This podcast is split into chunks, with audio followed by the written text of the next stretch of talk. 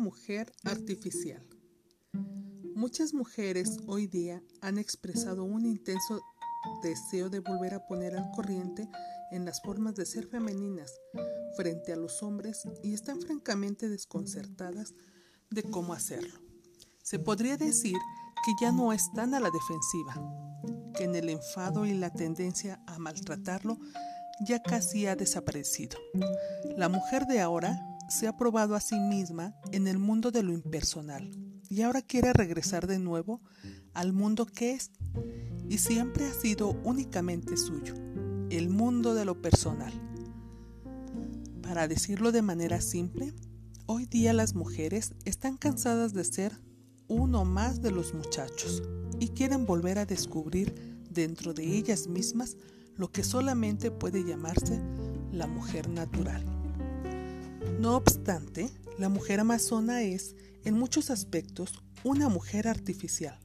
Trabajando agresivamente, como lo hace en el mundo de los negocios, en efecto ella frecuentemente va en contra de su naturaleza.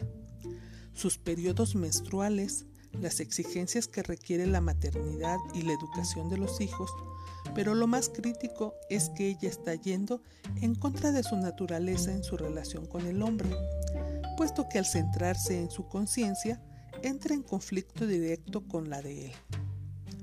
Se debe recordar aquí que la conciencia enfocada se definió en un principio como una forma de ser y de pensar masculina, orientada hacia las metas, directa y lógica. El que la mujer pueda en efecto movilizar ese aspecto de su personalidad es algo incuestionable hoy día, puesto que ya no lo han hecho. ¿Pero a qué precio? Lo que comenzó como un esfuerzo por comprometerse y encontrar un mejor equilibrio a través del feminismo, se inclinó por completo hacia el otro lado, a tal punto que la mujer de hoy día solo sabe relacionarse de hombre a hombre. Esta es la naturaleza de todas las revoluciones, la social, sexual o política.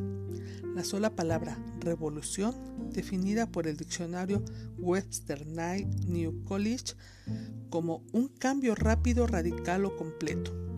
Por definición entonces, una revolución es siempre excesiva en su naturaleza. Después de una revolución, siempre hay inevitablemente un retroceso no al punto de partida, pero a un punto medio razonable. Es en este terreno en el cual está parada hoy día la mujer amazona, puesto que intenta aceptar algo de la femineidad a la cual renunció de manera consciente e inconsciente. La mujer moderna ha descubierto que el vivir solo a través de su aspecto masculino tiene muy pocas ventajas, si es que las hay. El ánimos o aspecto pensante de la mujer, sin templar por sus aspectos sentimentales, con frecuencia corre desenfrenadamente y tiende a ser excesivo.